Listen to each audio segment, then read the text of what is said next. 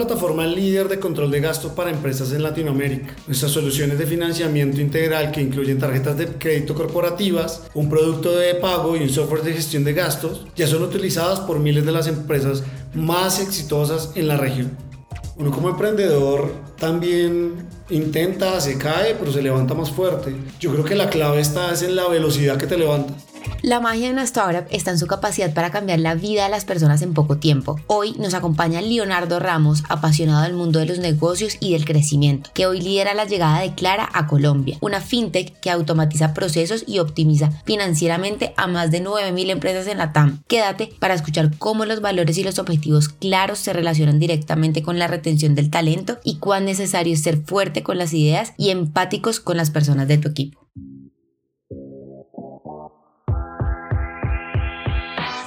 Un saludo a todos los desafiantes. Bienvenidos a este podcast de Soy Startup Latam. Insights, inspiración y educación del mundo del emprendimiento y las startups globales y locales. El podcast del día de hoy es presentado por María Camila Villa, nuestra Relations Associate desde Bogotá, Colombia. Comencemos.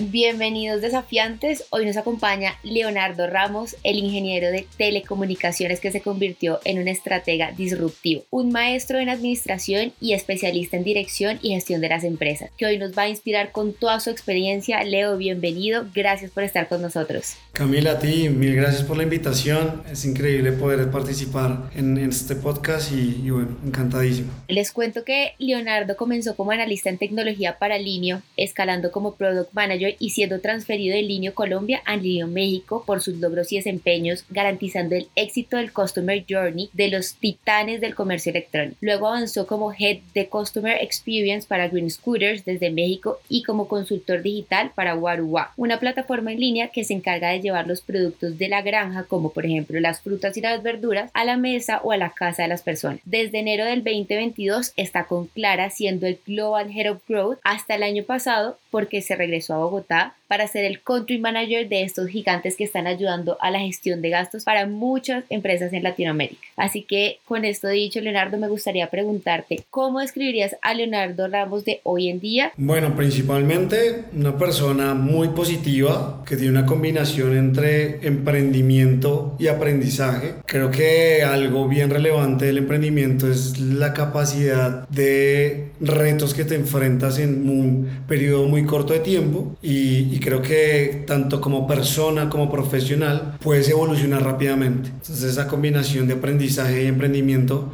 creo que es lo que más me caracteriza hoy. ¿Y cuáles son las relaciones que encuentras entre la ingeniería y los negocios? Mira, yo estudié ingeniería de telecomunicaciones, en su momento era una carrera que se veía que iba a tener un gran futuro. Creo que hoy por hoy todavía todos dependemos de telecomunicaciones, pero a la ingeniería de telecomunicaciones le agradezco o saqué el valor de encontrar la forma de resolver problemas estructuradamente, a través de números, a través de soluciones tecnológicas. Entonces, la combinación de académica, de solución de problemas estructurados, números, con retos de la vida real, retas de negocio me permitió hacer una combinación la cual pues a través de mis años como, como profesional se ha visto reflejado en el impacto en el trabajo que he tenido siempre procuro combinar tecnología números y soluciones Claro, totalmente. Yo siento que esa es la mejor combinación porque estás buscando la solución de los problemas, pero también estás basado en los números y estás haciendo como todo el análisis. Pero vamos primero por el principio, Leo. Comenzaste tu trayectoria como analista en tecnología para Linio, pero tu espíritu emprendedor y tu enfoque en la excelencia te llevaron a escalar rápidamente. Te convertiste en Product Manager y tu éxito se vio reflejado desde Linio Colombia hasta la sede central de México, donde lideraste el camino hacia el éxito del Customer Journey para estos enormes del comercio electrónico. ¿Cómo aplicaste tus habilidades como analista en tecnología para mejorar la experiencia del cliente en línea? Mira, en línea, en su momento cuando pasó a todo este tema de estrategia y tecnología, había un reto y era la implementación de Salesforce como plataforma de gestión del Customer Experience. Con base en lo que yo había hecho en mi carrera, en donde teníamos capacitaciones de programación, laboratorios de este estilo, se me facilitó poder convertirme en ese product manager de esta plataforma. Fue muy sencillo. Yo no, siendo honesto, digamos que la práctica o antes había trabajado con el Ministerio de Telecomunicaciones. Cuando entro a Linio, que es una startup, yo no tenía muy claro qué eran las startups, qué eran los unicornios y empiezo a ver que cada acción que tenía generaba un impacto positivo. Eso pues me permitió, la plataforma Salesforce me permitió posicionarme dentro de Clara. Pasé de Colombia a hacerlo más para Latinoamérica, optimizando procesos, mejorando la experiencia de los clientes y allí fue lo interesante ¿sí? Ya empecé a replicar procesos implementados en Colombia, en otros países, otras culturas, y bueno, todo a través de la tecnología. Realmente la tecnología era el vehículo para ello. Claro, yo creo que ahí hay una parte clave que estás diciendo, que es sistematizar los procesos. Una vez uno ya los tiene en tecnología, cuando lo sistematiza, ya la, el desarrollo, la evolución de cada uno de los procesos es mucho, primero es mucho más fácil y segundo se hace de una manera automática. Entonces me parece genial que hayas logrado traer eso de Salesforce y lo que nos estás contando. Y veo que poco a poco empezaste a hacer como ese match perfecto. Parece que la vida fuera como un rompecabezas que se va armando para crear y construir. ¿Qué pasó contigo como persona con el traslado a México para liderar un equipo de 50 trabajadores y también ser responsable de un equipo de Customer Experience en el extranjero, aproximadamente 300 trabajadores. Fue una oportunidad muy interesante y muy bonita para mi vida.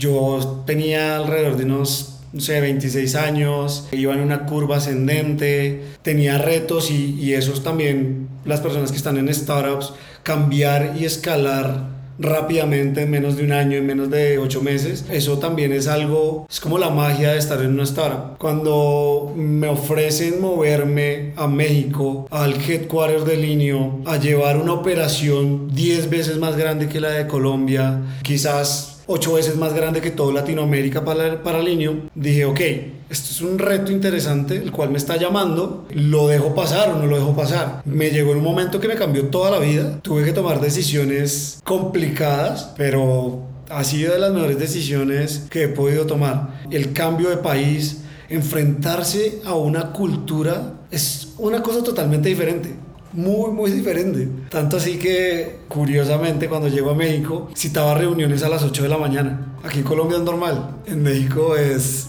imposible. Claro, total, o sea, la cultura llegaste como con un choque y con lo mismo de Colombia a México y uno se da cuenta como, no, esto no funciona igual, pero sí, yo estuve en México hace poco y sí me han dicho mucho eso, que los mexicanos no, no son tan madrugadores como los colombianos.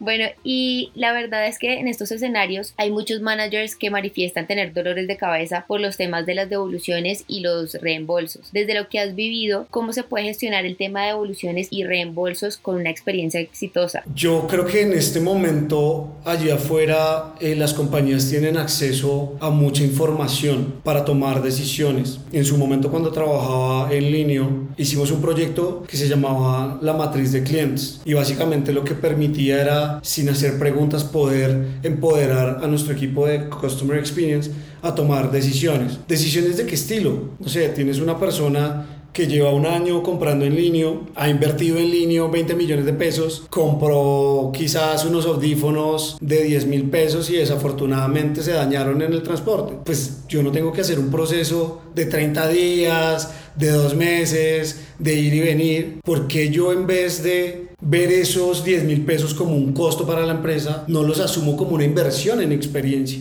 Entonces, hoy lo veo. Hace poco tuve de las peores experiencias que he tenido en mi vida, haciendo una devolución, una garantía de una nevera, tres meses, 90 días sin nevera, Rappi encantado porque pues pedí en la mañana, a mediodía, en la noche, me subí un par de kilos, pero fue un proceso desastroso. Y ahí en mi actual, que soy financiero, ¿no? En donde hago muchos modelos de riesgo, en donde conozco si una persona paga bien sus deudas, paga bien sus impuestos, ¿por qué este tipo de empresas no empiezan a tomar esos modelos que utilizan las financieras para tomar decisiones? ¿Sí? Entonces decía, esta compañía me puso a hacer un proceso enorme pensando que quizás yo los quería estafar, si va y ve que tengo, soy un buen ciudadano, pago mis impuestos, tengo buen score crediticio, pues tomen una decisión conmigo rápidamente y no me hagan pasar por el camino eh, complicado. Aún hay un espacio importante por desarrollar, pero hemos evolucionado. Claro, totalmente, ¿no? Y es que uno, o sea, me imagino la experiencia de no tener nevera por cuánto tiempo, que, o sea, eso es un tema en todas las empresas, el tema del reembolso y las devoluciones, eso es un tema que todavía no, siento yo que todavía no está terminado como de solucionar. En el 2019, continuando con tu historia, seguiste desafiando los límites y asumiste el rol de Head de Customer Experience para Green Scooters desde México, porque estabas ayudando a cambiar la forma en que las personas se movilizaban en diferentes ciudades. Tu visión estratégica y tu enfoque centrado en el cliente marcaron completamente la diferencia. Implementaste procesos tipo de eficiencia, donde alineaste diferentes partes, por ejemplo, voy a decir algunas, sobre problemas mecánicos, campañas de marketing y solucionando todo el tema de las emergencias que estamos hablando. Teniendo esto en cuenta, ibas liderando más o menos unos 100 colaboradores de múltiples perfiles. ¿Cuál fue ese gran aprendizaje que quedó tras pasar esta experiencia? Lo primero a destacar es en su momento porque tomé una decisión de sumarme a este proyecto. Green Scooters era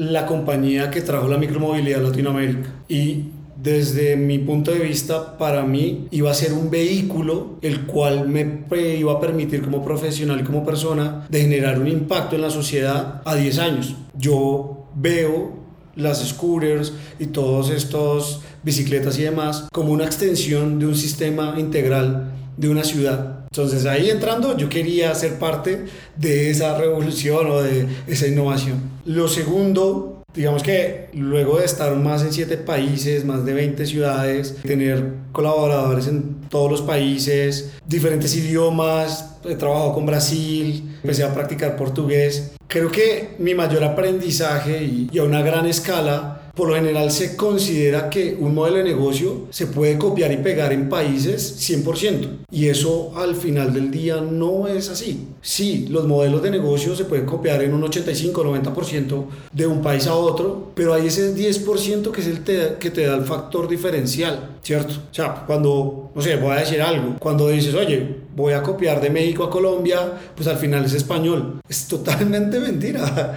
En México se habla diferente, en Colombia se habla diferente en Chile se habla diferente y adicionalmente a veces no se contempla de que si lo hablo en términos de recursos monetarios, ese dólar que tienes hoy para un país, ¿quieres abrir más países? Ese dólar lo tienes que dividir. Ese product manager que tienes para un producto tiene que dividir su cabeza en los países que quieras abrir no es tan simple y creo que a veces pecamos ahí. Claro, totalmente de acuerdo contigo. Yo siento que en Soy Startup Latam tenemos un dicho y es que toca tropicalizar las ideas o las empresas o el emprendimiento que uno tenga, porque no es lo mismo, como tú dices, no es lo mismo llegar a Colombia y estar hablando como nosotros nos conocemos, con la jerga que manejamos, a llegar a México, a llegar a Chile, o llegar a Argentina y pues entrar con una cultura completamente diferente, hasta los mismos idiomas que tú dices, Brasil se habla un idioma completamente diferente. Entonces, eso yo creo que es una de las principales cosas o pilares que a veces no tenemos en cuenta y siempre caemos como en la falla. Por eso muchas empresas, no sé, van y tienden en llevar colaboradores colombianos a México y hacer como todas estas cosas para que funcione, pero pues toca tropicalizar la empresa o la idea o lo que uno tenga pues en mente. Teniendo en cuenta que mantener una comunicación clara, abierta y obviamente transparente con los miembros del equipo puede ser un desafío, ¿cómo crees que se deba realizar una retroalimentación asertiva, pero también constructiva y gestionar conflictos internos en el equipo? Es una excelente pregunta en términos de, creo que el dar retroalimentación es una extensión también de la personalidad de cada uno. No es como que exista, si hay mapas o, o marcos de cómo dar una buena retroalimentación, pero influye tu lenguaje corporal, influye tu tono de voz, en qué puntos te haces énfasis. Y cuando al menos desde la forma en que yo actúo, para mí hay que atacar el problema, no la persona, ¿sí? O sea, nunca, nunca se debe atacar a la persona. Si ya uno llega a ese nivel en donde la persona es el problema, pues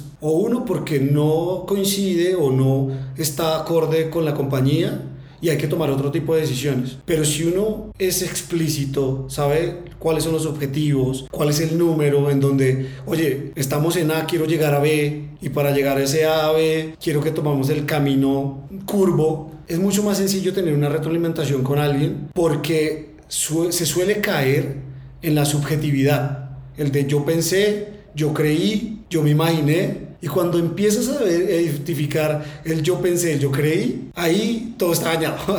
ahí probablemente se va a quebrar. Porque pues somos cabezas diferentes, somos personas que perciben el mundo de una forma totalmente diferente. Aquí me quiero llevar varios puntos que se los quiero como los quiero como resaltar a las personas que nos están escuchando y sobre todo si nos están escuchando también managers que tienen equipos que se los lleven como esas partes importantes y es estás diciendo que atacar al problema, no a la persona y siempre, digamos, no pueden caer los managers o las personas que están liderando un equipo no pueden caer en la subjetividad. Siento que hace todo el sentido, nosotros, repito, aquí en Soy Startup Latam tenemos un dicho y es que el feedback es un regalo. Siento que es necesario revisar cosas que uno tiene en cuenta, como por ejemplo el tono de dar la, la retroalimentación, pero también entender lo que tú dices, cómo lo vamos a decir y si lo vamos a medir desde la subjetividad o lo vamos a medir desde los números de la persona. Entonces, completamente de acuerdo contigo. Y también me gustaría saber cómo tener esas conversaciones difíciles que nos están mencionando. Por ejemplo, cómo lo haces tú desde tu experiencia, si llamas a un colaborador o lo tienes por videollamada o lo haces en persona, como cuéntanos un poquito esto. Hay una que me encanta y es, en verdad, si se puede hacer una reunión caminando, ¿no? Estas walking meetings, porque estás al aire libre, respiras,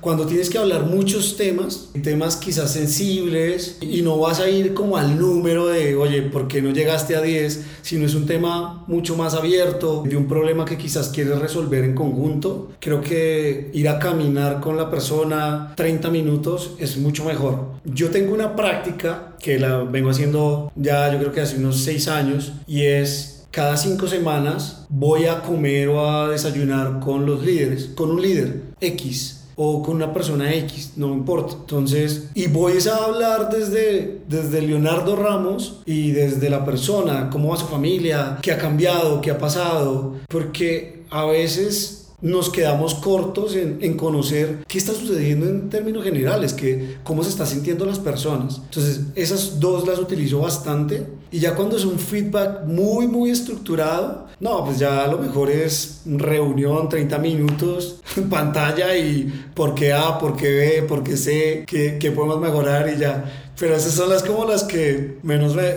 me gustan. Parece excelente ese dato de reuniones caminando y aclarar siempre que las personas son un complemento, o sea, las personas no es como usted como trabajador, usted como ser humano, usted, sino son un complemento, entonces también es importante saber qué pasa en la vida de cada uno de ellos. Y avanzando con tu experiencia, sabemos que te sumergiste en el mundo de la consultoría digital con Waruwa, una plataforma en línea que conecta la granja con la mesa ofreciendo frutas y verduras. Por eso me gustaría preguntarte cómo pasaste de estar liderando la experiencia Customer Journey a ser un consultor independiente. Eso sucede en el año 2020, ¿no? cuando cae la pandemia. Había decidido como quiero tener un proyecto alterno a Green también. Inicié a hacer consultorios digitales, ayudé a una empresa que se llama CatCan con toda su estrategia digital. Ahí por ese tiempo estaba todo el tema de eventos virtuales 3D y cómo transformamos la presencialidad en algo virtual. Ahí me di cuenta que no estamos preparados todavía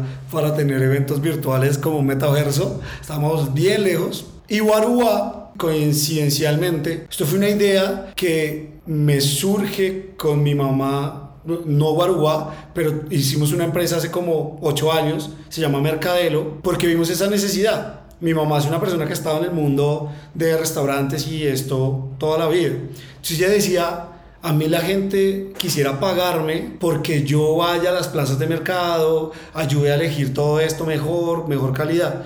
Y ¿cómo monetizamos eso? Y bueno, ahí empezó a salir Mercadoni, Rappi. Entonces dije como, bueno, ya perdí la noción. Luego conozco a Nelson, quien es el CEO de Warua, un gran amigo que conozco hace mucho tiempo, y estoy haciendo esto. Le dije, si puedo aportar en algo desde mi conocimiento, súper abierto a hacerlo. Y ahí ayuda a estructurar mucho todos los procesos como de experiencia, cómo hacer un modelo de escalable, cómo tener un, un dashboard de indicadores y casi que me convierto como en ese aliado consultor del CEO de Warua para ayudarles a mejorar el negocio.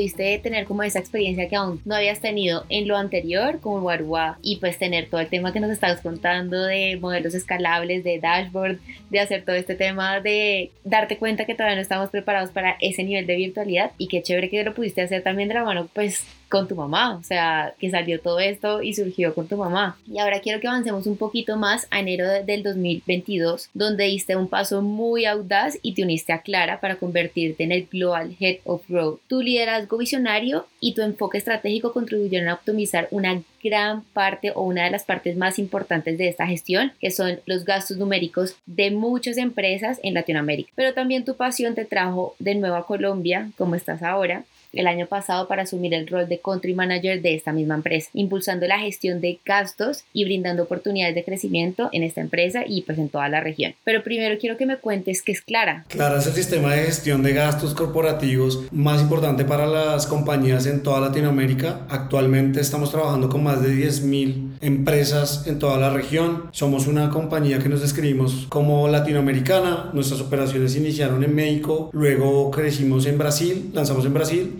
y posteriormente en Colombia. Básicamente, ¿qué impactamos? Ayudamos a que las empresas se enfoquen en crecer su negocio sin perder el control financiero. Y bueno, ahí eso es lo que hace Clara hoy por hoy.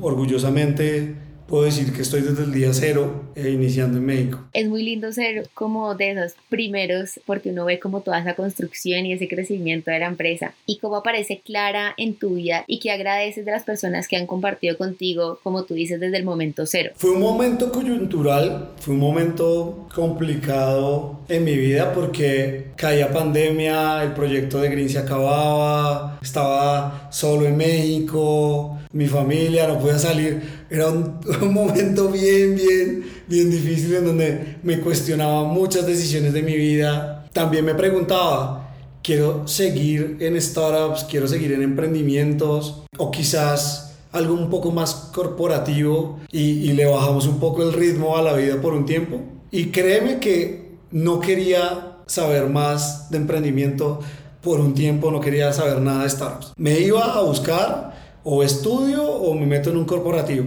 Da la casualidad de que aparecen Jerry Jacoman y Diego García. Yo trabajé con ellos en Green. De hecho, Jerry me entrevistó en Green, no trabajé, entonces fue, fue curioso. Y yo ya había hablado un poco con ellos de un proyecto que tenían, pero cuando me dicen todo el proyecto y me dicen, ¿quieres ser parte? Haz un plan de 90 días y así tú estás tranquilo, nosotros estamos tranquilos.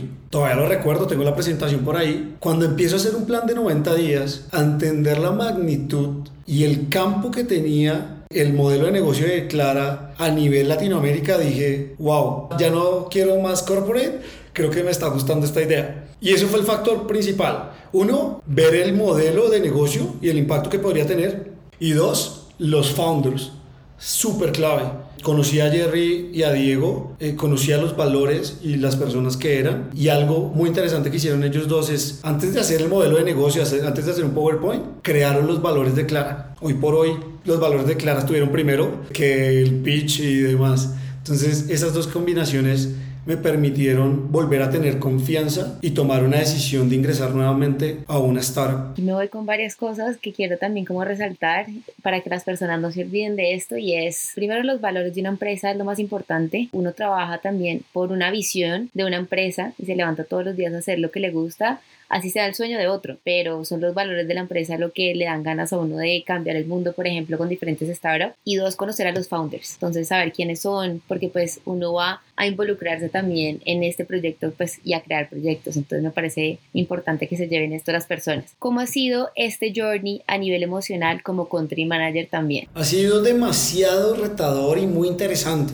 Yo comencé en México, ¿no? Como mencionaba algo que me sirvió al ser ex linio, me permitió los primeros clientes, Cava, Corner Shop, todos como esos ex linio, pero me facilitó. Llegar a Colombia, en su momento en México me tocaba, nos tocaba crear todo desde cero. Oiga, hay que hacer una presentación. No, pues no hay nada, hágala. Entonces, ya cuando llego a Colombia, simplemente, y pasó lo mismo en Brasil, que por eso participé en los lanzamientos de todos los países. Simplemente fue, ya tengo una base de clientes en México, ¿qué clientes tienen operación en Brasil? Abrí Brasil. Que cuando abro Colombia, digo, pues qué clientes hay en México y en Brasil. Pues ya. Entonces, fue más sencillo copiar, pegar, invitarlos de venga, usted que tiene operación allá en México, Brasil, venga a Colombia y ya muchos aprendizajes. O sea, uno como emprendedor también intenta, se cae, pero se levanta más fuerte. Yo creo que la clave está es en la velocidad que te levantas. Y ya para Colombia yo puedo decir que fue mucho más fácil. Los retos difíciles, duros, que tuve que asumir en Clara, ya los había asumido hace dos años. Aquí el camino estuvo más pavimentado. Bueno, excelente. O sea, creo que eres un emprendedor de corazón, como dicen por ahí. Y sí, totalmente de acuerdo. Uno siempre tiene que levantarse rápido y ver el problema y solucionarlo como pueda pero no se puede quedar pensando en eso. Y también me gustaría saber por qué apostaron por el mercado colombiano desde Clara. Hay varias razones. La primera, cuando es como un mercado estratégico, Colombia es estratégico en términos de el volumen de empresas, el capital de inversión que se estuvo recibiendo. Hay un segundo también, Clara apostó por tener un hub de producto y tecnología en Colombia. Y lo tercero, si queremos ser el número uno, el aliado número uno de las empresas de Latinoamérica, pues debes estar en los mejores países y empezar a hacer tu expansión.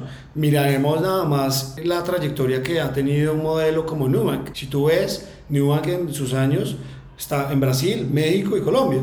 Entonces, como que si uno quiere, ese es como el camino, ¿no? Claramente ellos arrancan en, Brasil, luego México, Colombia. Entonces es México, Brasil y Colombia. Y bueno, vamos a cubrir Latinoamérica. Esa es una región con un montón de oportunidades, con un montón de gente talentosa, con ganas de, de hacer las cosas mucho mejor.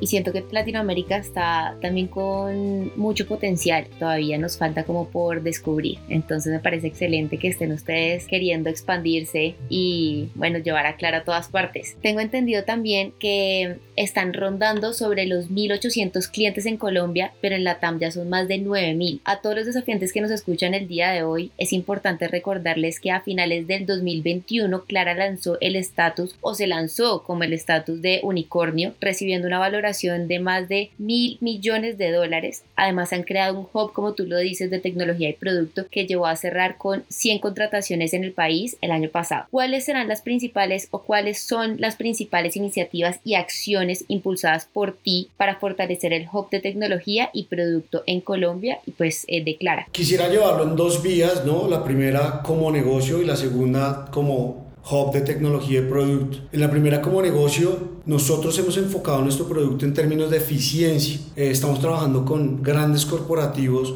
los cuales valoran la alta calidad de nuestra tecnología y eso nos ha permitido realmente seguir en este crecimiento en el país. Son tres segmentos. Tenemos un segmento también, el segundo que son empresas medianas que en verdad la tecnología no es lo que mejor se les da, quizás por costos, pagar un ERP quizás es muy costoso o algún sistema de gestión. Clara les está ayudando a automatizar sus procesos. Y hay un tercer segmento que puede ser el de startups o el de empresas nuevas, en donde simplemente por ser nueva o por ser startup, la banca tradicional no te va a ayudar. ¿sí? Y en Clara hoy cumplimos con dos cosas importantes para ese segmento. El primero pues un acceso y el segundo es que también nosotros reportamos a centrales de riesgo, lo cual podemos ayudar a las empresas a crear ese score crediticio. Cuando hablamos de, del hub de producto y tecnología, uno de nuestros directores de producto global está en Medellín, nosotros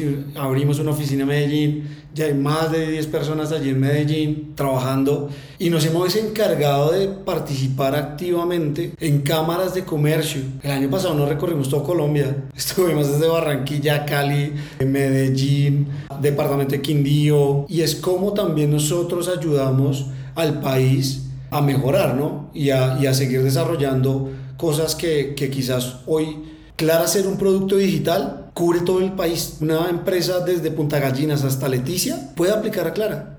No necesitas ir a ningún lugar físico, que eso anteriormente, hoy por hoy los bancos aún te piden de que vayas a firmar el contrato físicamente. Es todo lo para empresas, ¿no? B2B, porque el B2C es otro tema diferente. Bueno, pues me parece maravilloso todo lo que me estás contando y quedó como ese aha moment que yo tengo y es todo lo que están aportando a la región. Los felicito de todo corazón y el equipo de Soy Startup Latam también los felicita. Pero, ¿cuáles son esos desafíos específicos que enfrentas en términos de cumplir con los objetivos financieros y de crecimiento establecidos por la compañía? Hoy los retos, pues digamos que en términos generales todos sabemos que estamos en un punto coyuntural y complicado por factores globales, factores locales y al final del día como empresa tenemos que asumir cómo eso impacta y, y eso cómo impacta. Nosotros trabajamos con todas las industrias, con todas las empresas, trabajamos con universidades, constructoras, productoras de televisión, pero si el impacto económico del país afecta a una industria, pues nos pone también en aprietos a nosotros. Entonces, eh, un poco de los retos es saber el momento y en dónde nosotros tener exposición. Algunas industrias se han visto más afectadas que otras, otras han retornado con mayor fuerza. Una que me encanta y es, si tú te pones a ver lo que eran los eventos en pandemia, pues uno decía, estas empresas cómo lo van a hacer. Si ves los eventos hoy, es como tienen un potencial enorme. Entonces, este momento hay que estar midiendo mes a mes, casi día a día, que se está moviendo. Yo creo que es de los retos más importantes hoy por hoy, cómo sobrellevar estas etapas o estos tiempos turbulentos. ¿Y cuáles son esos desafíos relacionados con la retención de talento y el desarrollo de las habilidades dentro de los equipos de Clara, pues aquí en Colombia, y cómo los has enfrentado? En términos de retención y de talento y el desarrollo, hay dos cosas que combina Clara muy bien. Y lo primero es el tema de los valores y tener objetivos claros. Alrededor de esos temas de los valores, las personas pueden actuar a través de su personalidad, rigiéndose con ese marco de, de los valores. Y adicionalmente a ello, hoy por hoy, creo que los Claridians, como nos autodenominamos,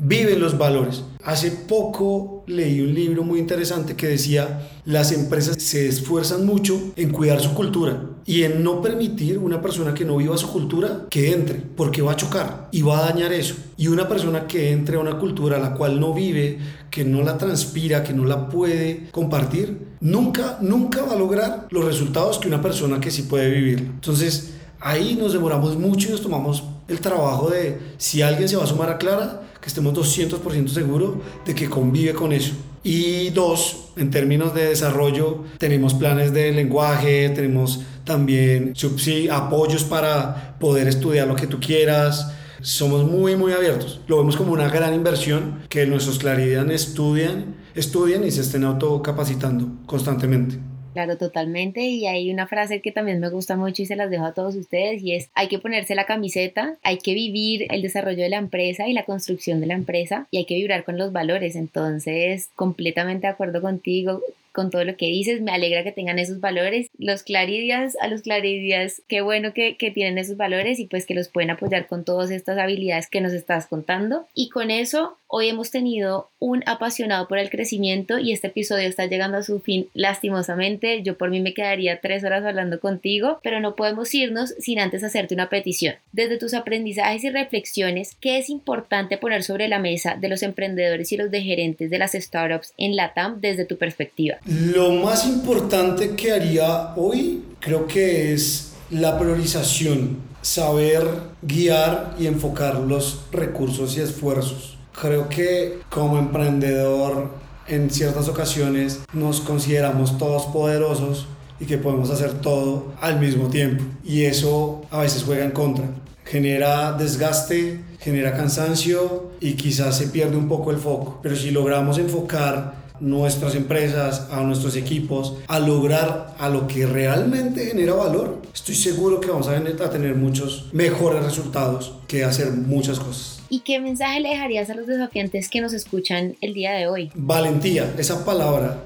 Para los que ya emprendieron, felicitaciones. En verdad creo que tener las agallas para tomar esa decisión es de admirar, sea cual sea el proyecto, el simple hecho de decidir emprender es de admirar. Y para los que aún estén pensando o si en algún momento van a emprender, es una experiencia muy bonita y muy enriquecedora, pero necesita de tener chispa, de mucha chispa y de mucha energía. Es bien demandante y hay que hacer sacrificios. Entonces, si cumple con esas tres cosas, puede estar listo para emprender. Leonardo, muchas gracias por esos dos grandes consejos que nos das. Espero que se les quede grabado a todos ustedes el día de hoy y con esto pues damos por finalizado nuestro episodio. Camila, mil gracias. Hola, soy Leonardo Ramos, Country Manager de Clara en Colombia y los invito a escuchar Desafiantes, un podcast de Soy Startup Latam.